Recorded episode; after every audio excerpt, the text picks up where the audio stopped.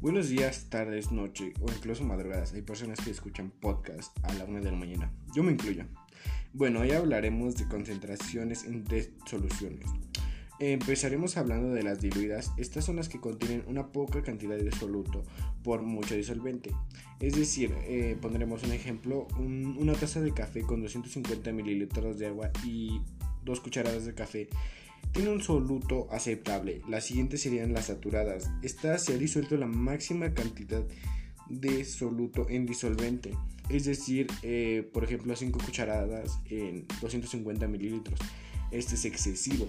Y la última sería la sobresaturada, que es cuando excede el nivel de soluto y no acepta más, es decir, has sobrepasado el nivel y tu disolvente no aceptar más. Bueno, el tema en sí es muy fácil, espero lo hayan comprendido. Gracias y vuelvan a escuchar.